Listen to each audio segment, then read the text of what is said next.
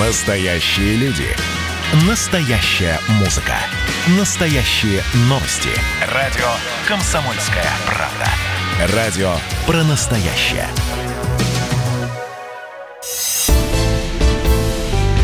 «Экономика» с Михаилом Делякиным –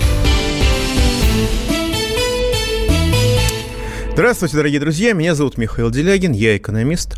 Мы поговорим, я надеюсь, сегодня. Прошу вас звонить 8 800 297 02, WhatsApp и Viber плюс 7 967 297 02, о том, как изменилось ваше материальное положение в результате коронабесия и э, какими вы выглядите, вы видите свои перспективы. А, естественно, мы, э, мы стараемся принять э, звонки из разных регионов, потому что в разных регионах ситуация обстоит по-разному. Безусловно, э, экономисты видят все это в очень, так сказать, жестком свете, но когда там данные, скажем, говорят, что вот АвтоВАЗ в июне месяце вышел на докризисный уровень продаж – причем объем продаж автомобиля АвтоВАЗом по сравнению с апрелем вырос более чем в 4 раза. Понятно, что это машины дешевые и, так сказать, простые. И понятно, что покупка машины производства АвтоВАЗа уже само по себе является антикризисным действием, то есть крайней экономией. Но, тем не менее, э, не везде так все плохо, как может показаться. Скажем, по некоторым опросам только 40% представителей крупного и среднего бизнеса считают, что экономическая ситуация, так сказать, драматически ухудшилась. Невольно возникает вопрос, а что же происходит у остальных 60%? Может, у нас действительно уже скоро начнется экономический рой и рай, и, рост и рай земной? Поэтому, значит, звоните 8 800 297 02, пишите WhatsApp и Viber плюс 7 967 297 02, и у меня для вас есть очень хорошая новость, которая имеет, безусловно, и экономическое значение. Просто цитирую сообщение известий. Исследования доказали, не показали, а доказали, что устойчивый иммунитет к коронавирусу может быть сформирован и у тех людей, которые не имеют антител к коронавирусу. И таких людей в популяции в 2-3 раза больше, чем тех, у кого выявили антитела. Об этом рассказал известиям руководитель лаборатории геномной инженерии МФТИ господин Волчков. Цитирую. Если в Москве официально зафиксировано 20 людей с высокими титрами антител, то можно см- смело прибавить к этой цифре еще 20-40% от общего числа жителей. Получается, что около половины жителей Москвы имеют иммунитет к коронавирусу. Они уже не заболеют. Павел Волчков при этом ссылается на данные исследования шведских ученых, которые изучали устойчивый иммунитет у выздоравливающих людей с бессимптомным течением коронавируса. Для многомиллионной Москвы сегодняшние цифры в районе 700 новых зараженных в день говорят о том, что иммунитет сформировался. Если бы у нас действительно было бы всего 20% жителей с иммунитетом, то при открытых ресторанах и магазинах следовало бы ожидать гораздо большего количества инфицированных. А Волчков также отметил, что вторая волна коронавирусной инфекции наиболее вероятна в тех регионах, которые вовремя ушли на самоизоляцию. То есть тем самым ученые подтвердили правоту спокойного отношения к коронавирусу. Ну, можно обсуждать, нам, на, нам стоит ждать второй волны или четвертой или пятой, с учетом того, что мы с этими симптомами, так сказать, в России болеем с октября месяца и в ноябре месяца даже во многих регионах закрывали на настоящий, честный карантин, а не на какую-то там повышенную готовность а, и школы, и детские сады. Но, тем не менее, это а, показывает, что коронабесие вещь не только вредная, но и заведомо бессмысленная. Правда, от себя добавлю, что, э, безусловно, это не, это, это не помешает, никакие ученые не помешают устроить второй виток коронабесия, э, так сказать, нам всем, неважно от того, что происходит. Ну и вопрос, который я хочу вам задать, связан с немножко странным поведением э, одной моей любимой политической партии. Поэтому вопрос такой – Верите ли вы э, в честность э, голосования и подсчета голосов в Российской Федерации в ходе разного рода выборов? А вопрос связан с тем, что, ну, безусловно, вопрос, вопрос достаточно простой. А потому что если понятно, что всегда бывают нарушения, всегда бывают странности, всегда бывают, так сказать, у слишком усталых членов избирательной комиссии какие-то ошибки, из-за которых, так сказать, причем ошибки под камеру, из-за которых потом отменяются итоги голосования. Но э, если эти нарушения незначительны и на итоги подсчета голосов не влияют, то тогда выборы честные. Если вы считаете выборы под счет голосов честными, звоните 8 495 637 65 19. Если вы не считаете выборы честными, то есть вы считаете, что, так сказать, масштабы нарушений и ошибок влияют на результат выборов существенным образом, тогда звоните 8 495 637 65 18. Таким образом, если вы считаете, что выборы честные, 8 495 637 65 19, последние, последние числа 19. Если вы не считаете выборы под счет голосов честными, то есть считаете, что нарушения значительны и влияют на результат, на итоговый результат 8 495 637 65 18. Последние числа 18. Голосование идет. Почему я считаю, обратился к этой теме сейчас? Потому что э, депутат Государственной Думы из «Единой России», если честно, я забыл его фамилию, их там много, и никогда я об, об этом депутате раньше не слышал, и, э, может быть, и не услышу никогда. Но он выступил с совершенно замечательной инициативой. Он обратился в, так сказать, в компетентные органы с вопросом, а нормально ли, что у нас в сберегательном банке с э, нашими персональными данными работает очень большое количество высокопоставленных топ-менеджеров и просто менеджеров с иностранными гражданствами. То есть понятно, что э, люди имеют доступ к нашим данным и, соответственно, э, при желании могут продавать наши данные не только внутри России, но и в тех странах, ну, как я, как я понимаю, ход мысли этого депутата из «Единой России», это моя гипотеза, но и в тех странах, гражданами которых они являются. То есть а сберегательный банк Российской Федерации – это крупнейший а, на сегодняшний день, одна крупнейшая или одна из крупнейших информационных компаний России. Объем данных о нас с вами там колоссален. Просто колоссален. При этом, э, хотя, э, так сказать, они как-то разводятся с Яндексом по поводу Яндекс Такси, Яндекс Деньги, э, Яндекс Маркет, Яндекс Деньги, по-моему, но тем не менее объем информации о каждом у нас из нас совершенно зашкаливает. Соответственно, э, эта информация, э, а люди новая нефть, информация это новая нефть, и, соответственно, если эта информация будет уходить за пределы России, то это может быть угрозой для безопасности каждого из нас. Логика достаточно понятна, логика достаточно простая. Выглядит это немножко смешно, с моей точки зрения, потому что когда вся наша информационная отрасль существует на китайском железе, на, американском, на американских программах, понятно, что когда у нас собирается какая-то информация, да, то, как правило, она, ну, насколько я могу судить, автоматически должна уходить, просто автоматически по факту сбора, в два адреса. В Китай и в Соединенные Штаты Америки.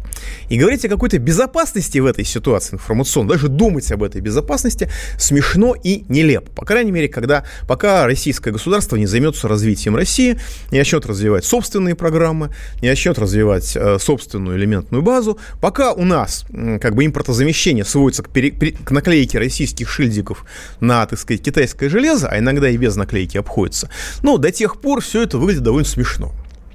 При этом уважаемых депутатов из «Единой России» почему-то не заинтересовало, что, скажем, э, гидроэнергетика Сибири, э, значительная часть алюминиевой промышленности, подавляющая промышленность алюминиевой промыш... Э, подавляющая часть алюминиевой промышленности в результате всех этих махинаций американского Минфина против Дерипаски управляется якобы независимыми директорами из США. То есть находится под контролем так сказать, страны, которая вводит против нас санкции, рассматривает нас в одном ряду с Эболой и э, считает необходимым нас уничтожить. А это э, немножко странновато. Но, а с другой стороны, это очень важный очень существенный сигнал, на мой взгляд. Сигнал предельно простой.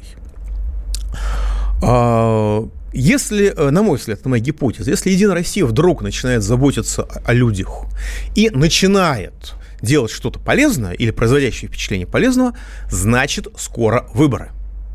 Может быть, даже досрочно. А в феврале месяце можно было объяснить поползновения. Там были поползновения тоже депутатов Единой России делать что-то хорошее. А, соответственно, у меня возникла тема, тема досрочных выборов, но быстро выяснилось, что это конституционная реформа. Но если сейчас уже после конституционной реформы депутат из Единой России, которому совершенно неизвестен, а, и, так сказать, мало кто о нем даже слышал, вдруг выступает с такой инициативой, то есть он пытается показать, что Единая Россия может сделать что-то хорошее. Зачем это нужно Единой России? Соответственно, возникает ощущение, что впереди у нас досрочные выборы, причем не президента, а, скорее всего, Госдумы. И если так, тогда вопрос о том, считаете ли вы выборы честные, доверяете ли вы государству в вопросе подсчета ваших голосов, организации выборов в целом, в общем-то, эта тема становится предельно актуальной. Почему я не говорю? Да, а вы тут пишете мне про, естественно, про Единую Россию, много всего интересного. Но я просто хочу сказать, что если те из вас, кто думает, что Единая Россия не заботится о людях перед выборами, может зайти в крупном городе в любую, на любую детскую площадку и заметить, что перед выборами все-таки о людях начинают резко заботиться. Поэтому напоминаю голосование. Если вы считаете, что государство проводит голосование честно, а нарушения носят незначительный характер в целом, 8 495 637 65 19. Если вы не считаете, что государство проводит голосование честно, а нарушение носит незначительный характер, если вы это не верите, 8 495 637 65 18. Голосование продолжается. Ну, естественно, WhatsApp и Viber плюс 7 967 297 02. И звоните 8 800 297 02 о том, как вы живете и как оцениваете свои перспективы. Пауза будет короткой, не переключайтесь. Георгий Бофт. Политолог, журналист, магистр Колумбийского университета, обладатель премии «Золотое перо России» и ведущий радио «Комсомольская правда».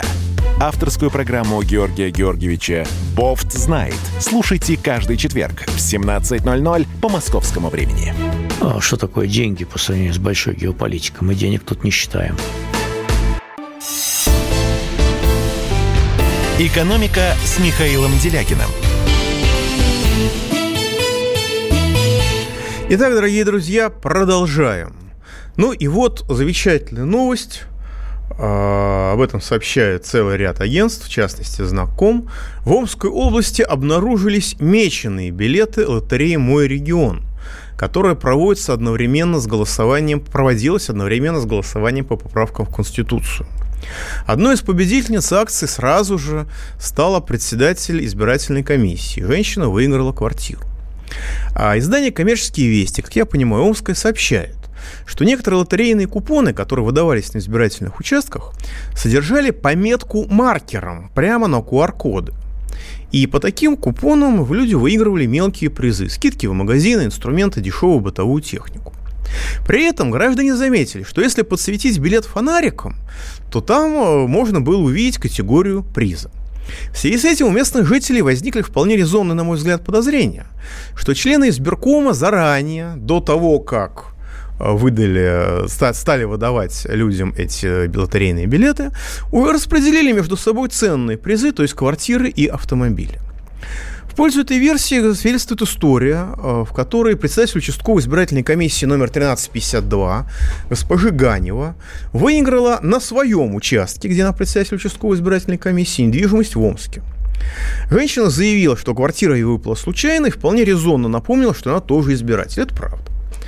Журналисты выяснили, что на ряде лотерейных билетов черным макером был обведен левый верхний квадрат QR-кода. Представитель оргкомитета акции «Мой регион», который, как я понимаю, это все и проводил, заявил об отсутствии даже всяких намеков на махинации. Цитирую. Это было бы странно, если бы сразу на всех избирательных участках устроили, устроили сговор. Как мне кажется, у людей, которые пишут об этом, это такой способ самовыразиться. Как сейчас говорит молодежь, хайпануть. И со стороны, в общем-то, кажется, что так действительно и было, потому что слишком нелепо, слишком как-то чудовищно все это выглядит.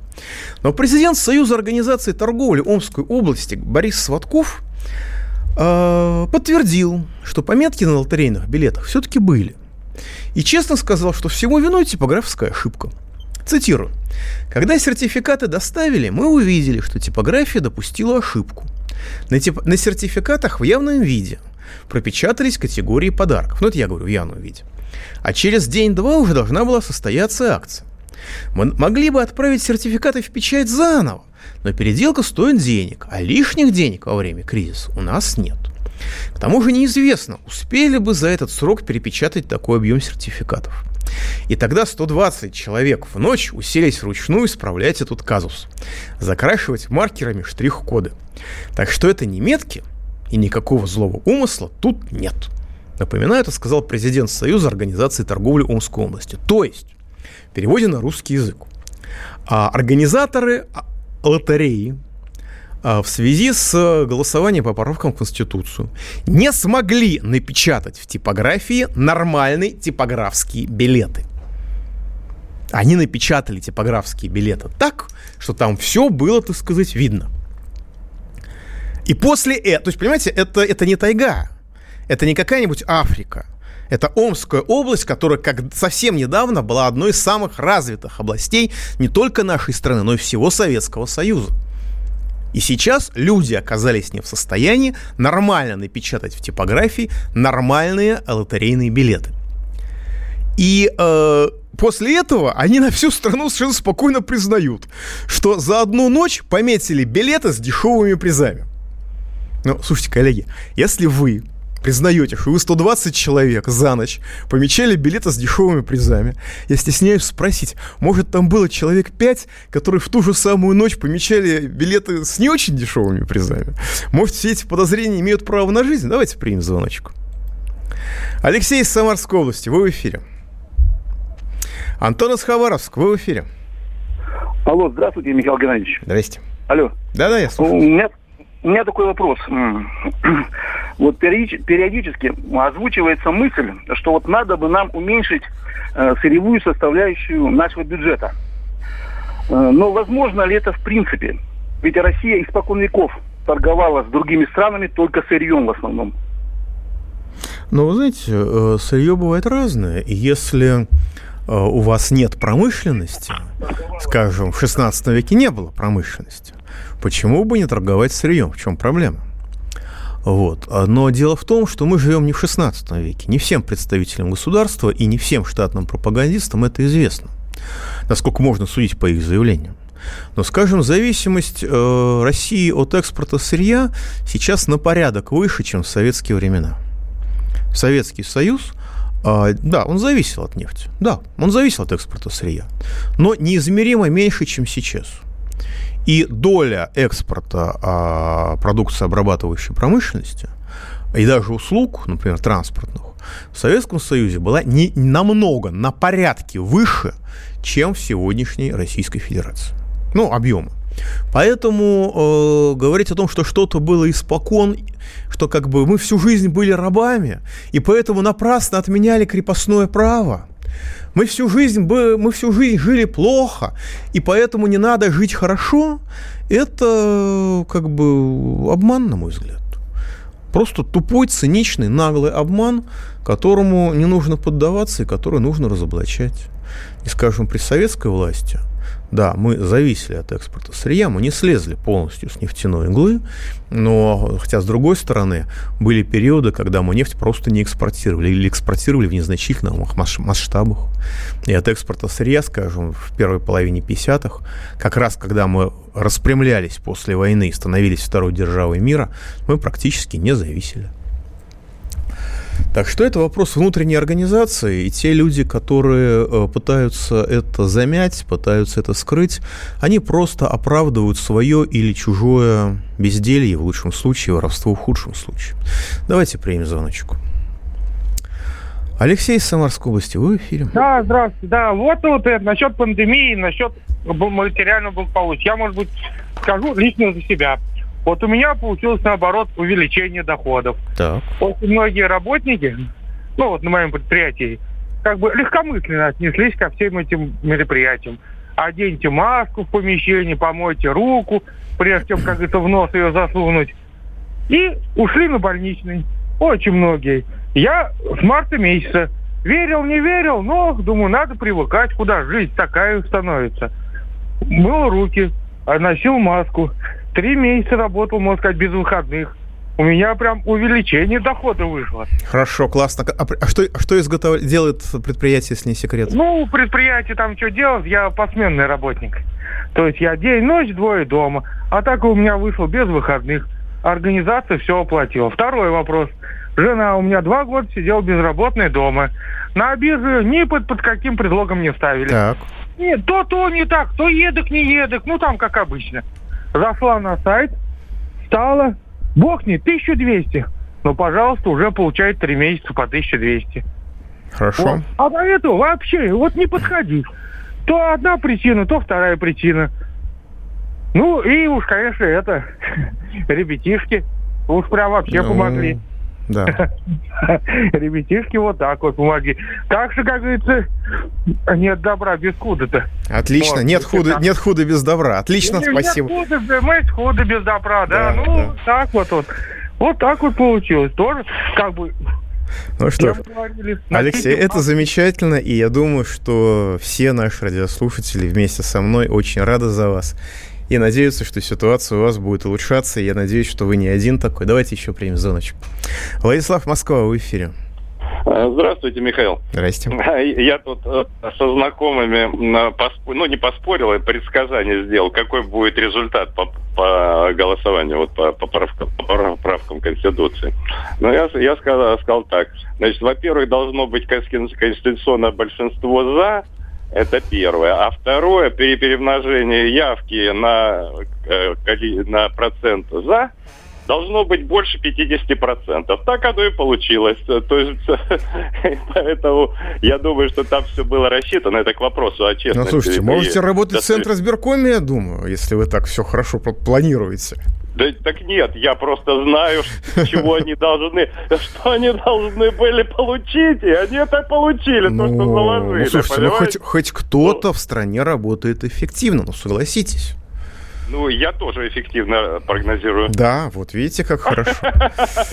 Вот, это хорошо, это хороший результат. Кстати, у нас очень похожее голосование получается на итоге голосования по поправкам в Конституции. Я тоже этому очень рад. Вопрос есть? Да, да, к вопросу есть. Вот э, смотрите, я так про, про такую, ну скажем, образ такой применю. Вот представь себе темная комната, да, есть, можно свет включить, но свет специально не включают, как бы, ну, говорят, что нет, мы будем в темной комнате все делать.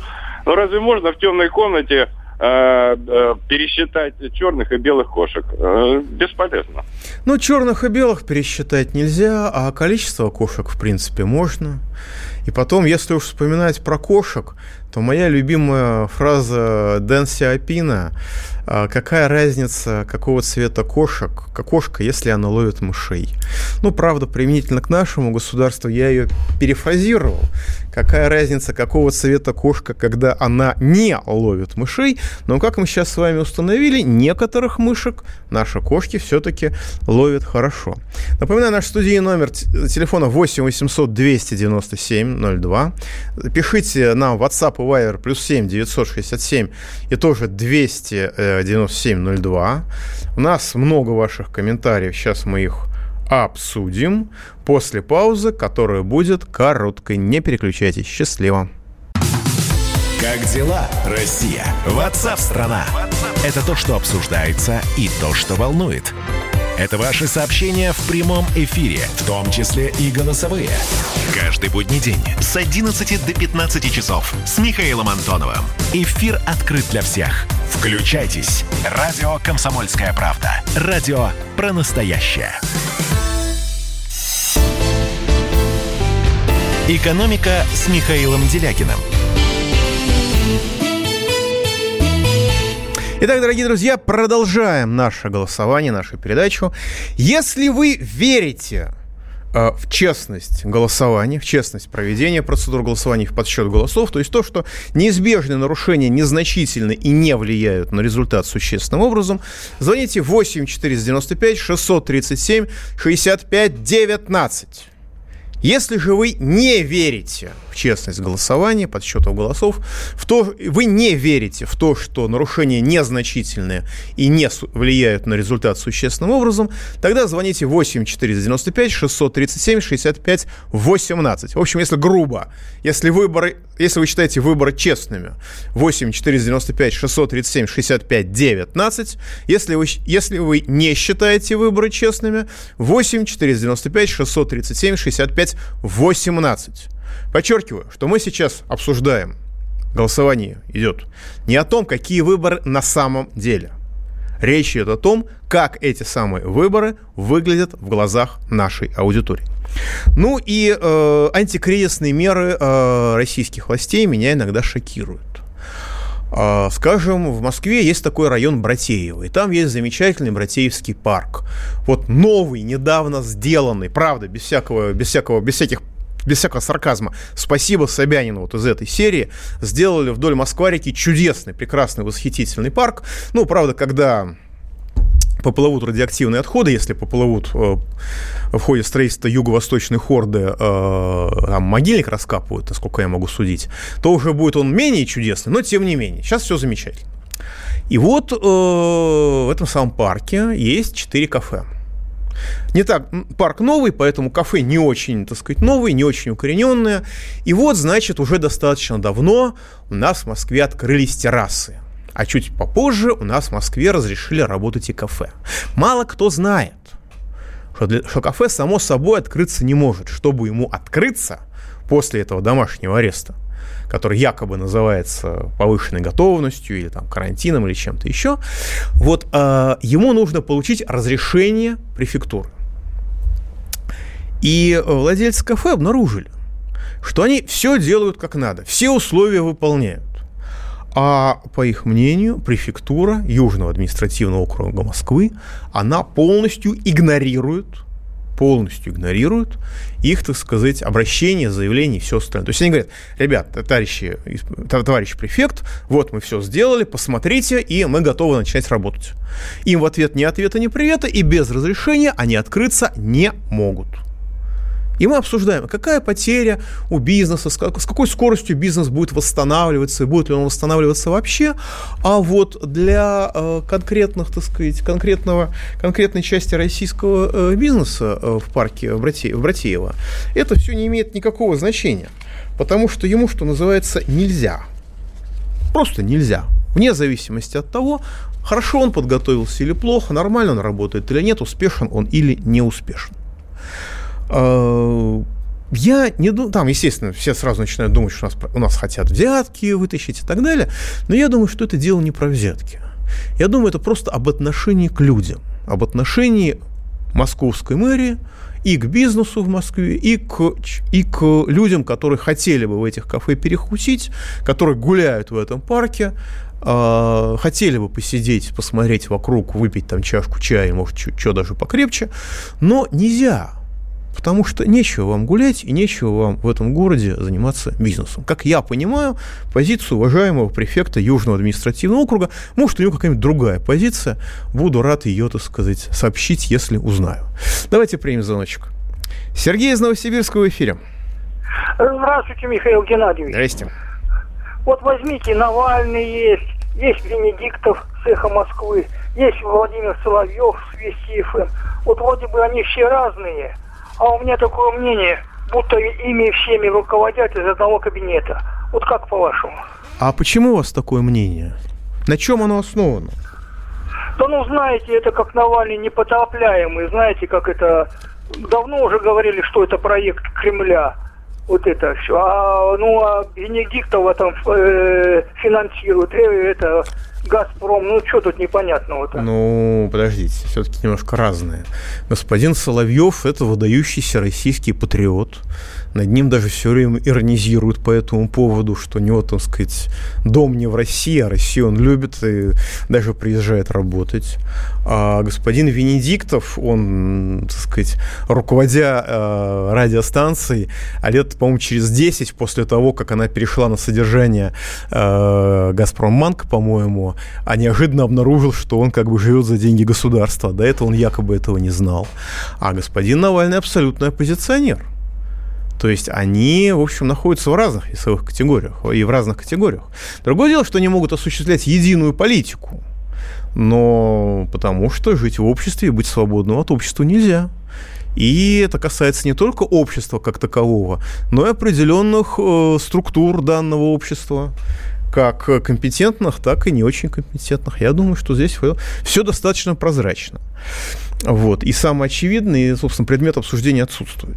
Значит, вы пишете, э, так сказать, довольно сильно о том, что у нас все не очень хорошо работает. Я согласен, естественно, после э, такого коронабесия, еще с продолжающимся коронабесием, и э, с, пардон, так сказать, э, состояние дичания государственной власти определенной, а действительно все будет работать достаточно плохо. Но есть э, события и факты, которые у меня вызывают прям такие классовые чувства.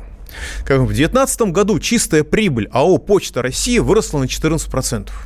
Так случилось, что я очень сильно сейчас взаимодействую с Почтой России. Я написал книжку «Жизнь в катастрофе. Победи кризис сам». Сборник простых бытовых советов. На издание собрал деньги на Мумстартере. Там еще последние два дня или три продолжается сбор. Такая краудфандинговая платформа, где можно подписаться и получить эту книжку без посредников в виде магазинов и, и прочей торговли. Поэтому это довольно выгодно для всех. И я людям отправляю сейчас эти книжки. Книжка вызвала большой интерес, там больше двух тысяч человек на нее подписалось. И я отправляю все это через почту. Ну, понимаете, э, Почта России работает на порядок хуже, чем, скажем, там полтора года назад. То есть вплоть до того, что когда вы приходите с сумкой на, в почтовое отделение, некоторые почтовые отделения просто ставят табличку «закрыто». И в лицо вам говорят, что пока вы отсюда не уйдете, я не откроюсь, потому что я работать не хочу. Точка. И чихать я на всех хотела. Есть нормальные почтовые отделения. Но то, чтобы отправить одну и ту же книжку с одинаковым фиксированным весом из Москвы в Москву, цена может различаться в полтора раза. Потому что в некоторых отделениях вам в глаза говорят, а мы вам дешево отправлять не будем. Да, у нас есть разные тарифы, но дешево мы вам не отправим. Хотите отправлять через нас, отправляйте более дорого. Я уж не говорю, что происходит при отправке куда-нибудь э, на Камчатку, в Хабаровск, в Сахалин или, не дай бог, в Соединенные Штаты Америки. И когда эти люди отчитываются о росте чистой прибыли на 14%, ну, как к этому относиться? Классов, с классовым чувством. Та же самая история у нас сейчас происходит с отдыхом в Крыму. А, люди не могут э, уехать, потому что все границы закрыты. А если, если еще у кого-то остались деньги, ну вот тут нам позвонили с Самарской области, у человека все хорошо с деньгами, э, и мы за него рады, а, можно отдохнуть. И, соответственно, в Крыму цены взлетели совершенно безумным образом. Я думаю, что как только появится возможность отдохнуть не в Крыму, люди, которые сейчас туда вынуждены ехать вот по этим вот безумным ценам, они э, выберут все, что угодно, кроме Крыма. Потому что когда просто смотришь ценник, возникает вопрос, нет, я, я понимаю, что первая половина лета, первая треть лета у, у людей пропала, я понимаю, что там высокие цены, я понимаю, что там большие проблемы, я понимаю, что там Сбербанк не работает э, и так далее. Но когда видишь такой скачок цен, то тоже испытываешь, в общем, мало симпатий к тем, кто так эти цены задирает. Обычный же человек не знает, что основная часть, ну, как бы значимая часть гостиниц в Крыму принадлежат тех, кто, принадлежат украинским чиновникам, которые нас с вами люто ненавидят по факту нашего гражданства. Мы же этого не знаем. И у обычных людей эти чувства переносятся на Крым. Вот что бывает, если вовремя не решить вопрос о собственности. Если быть импотентом – как наше государство в этом вопросе, тогда ничего хорошего с вами происходить не будет. Давайте примем звоночку. Алексей из Ялты, вы в эфире. Э, я в эфире, да? Да, вы в эфире, слушаю вас. Э, хотел бы добавить вот насчет голосования, да, угу. вот верят люди в голосование или нет. Я вот лично был членом избирательной комиссии, да. Угу. То есть я это все на моих глазах было. Угу. Это еще, когда мы голосовали вживую, сидели, ну, то есть чисто механические бумажки складывали, не было электронного голосования. Вот смотрите, я вам приведу пример. 12 человек всю ночь читают голоса угу. на каком-то там 25-м участке. Угу. Один человек посчитал, сосед посчитал, все по-честному. Люди независимые, учителя, отовсюду люди честные, посчитали голоса. 12 человек. Поменялись стопками, опять посчитали, так всю ночь считали, считали. Победил, допустим, Иванов, да? Угу. Большинство голосов. Звоним на соседние участки, в соседние школы. Тоже там Иванов, Иванов, Иванов. Да. Потом подъезжают люди, эти мешки запечатывают вместе с, мили, с милиционерами, с полицией, угу. увозят эти мешки куда? Райисполкомы. Так?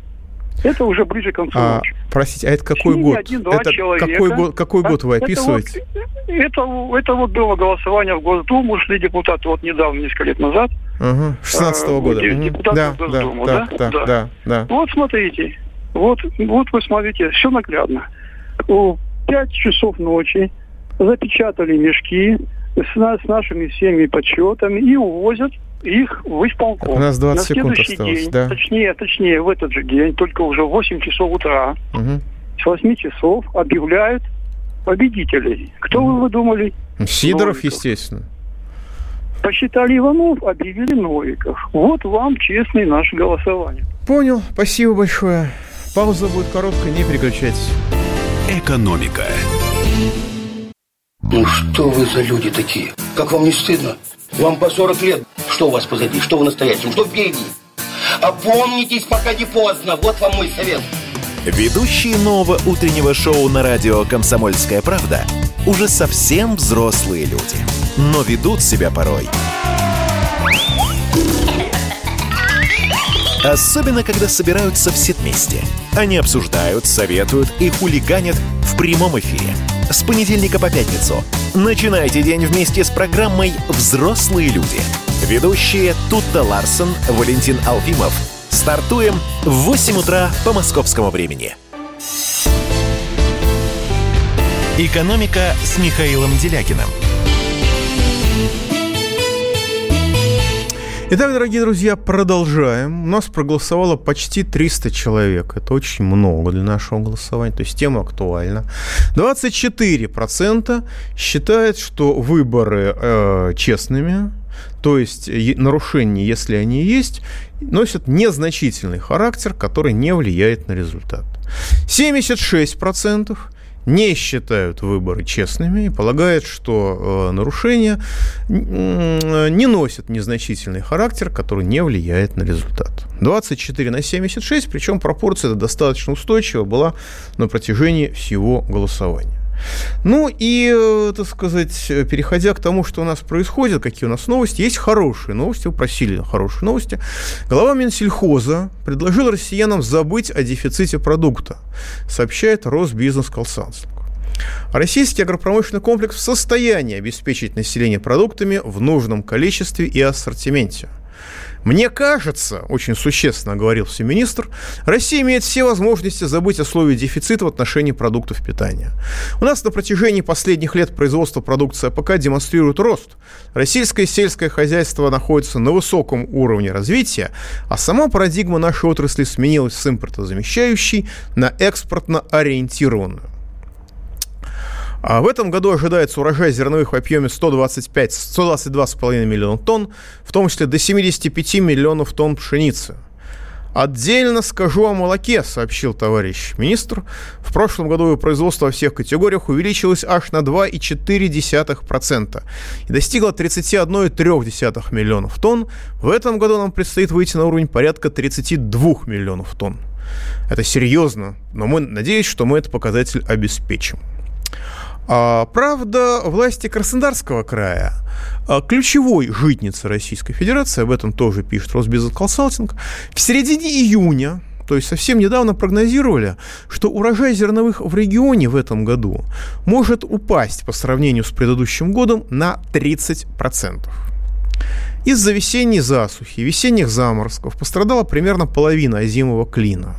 Пострадали 19 тысяч гектаров садов – по плодам потери будут больше, чем 30%.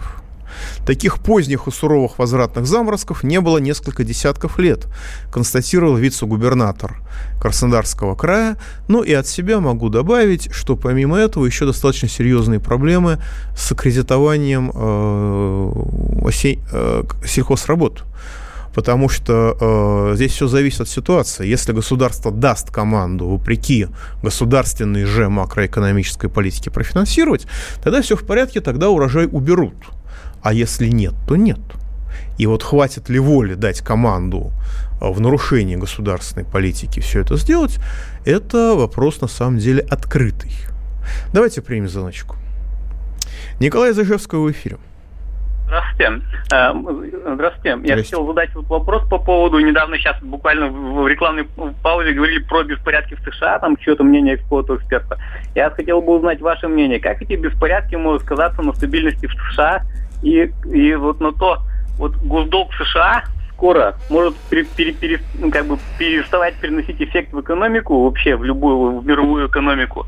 И что вообще будет собираться США делать с этим госдолгом? То есть они будут его сначала обнулять, или, допустим, или они, допустим, каким-то образом обесценят доллары, как они это представят такую вот, под какими вещами они все это представят, так сказать, миру. Вот это Понятно. Вот. В Америке сюрприз. сейчас идет очень жестокая борьба за власть, поэтому говорить о США как о чем-то едином не приходится.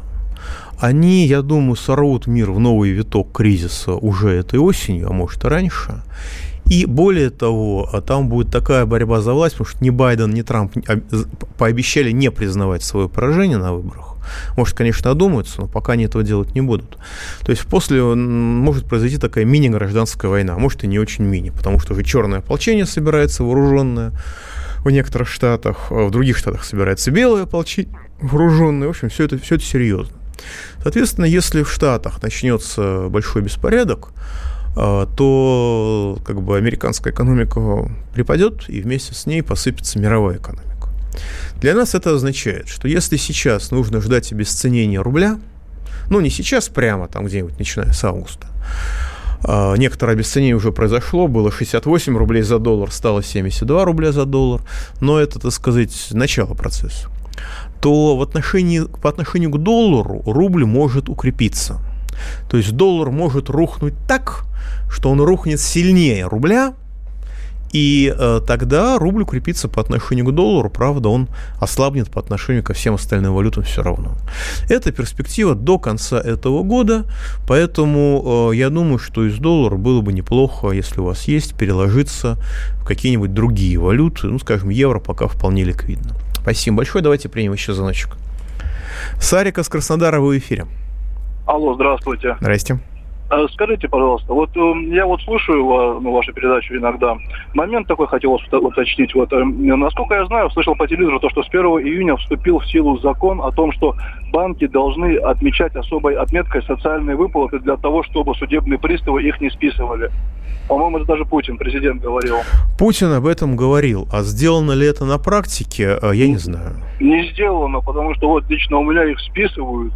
Да. Я звоню, они на какой-то свой 229 И много, много, много таких историй из разных регионов. А, и у меня ощущение, что ну, это как обычно с обещаниями товарища президента, когда он говорит все правильно, но никаких усилий для того, чтобы выполнялись правильно его указания, он не предпринимает. Ну, как это было с майскими указами 2012 года, как это было с майским указом 2018 года и так далее. А, то есть а, обещание дано, а дальше разбирайтесь, как знаете. А за нарушение этого обещания никого наказывать не будет. Я вполне допускаю, что в некоторых регионах Власти этих регионов сделали свою работу, и даже банкиры, так сказать, послушали президента и сделали что-то. Но я получаю довольно много сообщений именно о том, что вот эти вот социальные выплаты, они э, оказываются жертвами списаний по штрафам, э, списаний по задолженности и так далее. Понятно, что это беспорядок, что это бред, что это безумие, но мало кого, я думаю, в нашей стране э, это безумие может удивить. Вот. Я думаю, что стоит вам написать в администрацию президента, стоит вам написать э, губернатору с обращением, что, дорогие друзья, а почему не выполняются указания президента? Вот. А, ну и в целом, а, подводя итоги сегодняшнего эфира, я могу сказать, что мало, мало людей, только один человек позвонил с рассказом о том, как у него изменилась экономическая ситуация в связи с коронавирусом. Я очень рад, без всякой иронии, действительно очень рад, что заметной части аудитории, судя по всему, коронавирусие привело к росту доходов. И если это так, то я не против второй волны, а я за нее руками и ногами. И у нас интересное голосование. На самом деле оно еще и продолжается до сих пор, но пропорции остаются прежними. Поэтому я думаю, что мы имеем проблему в связи с очень высоким уровнем дискредитации государства, даже при том, что оно, в общем, судя по всему, делает очень много правильных и полезных вещей. Пауза будет короткой, не переключайтесь до следующего понедельника. Экономика. Как дела, Россия? Ватсап-страна! Это то, что обсуждается и то, что волнует. Это ваши сообщения в прямом эфире, в том числе и голосовые. Каждый будний день с 11 до 15 часов с Михаилом Антоновым. Эфир открыт для всех. Включайтесь. Радио «Комсомольская правда». Радио про настоящее.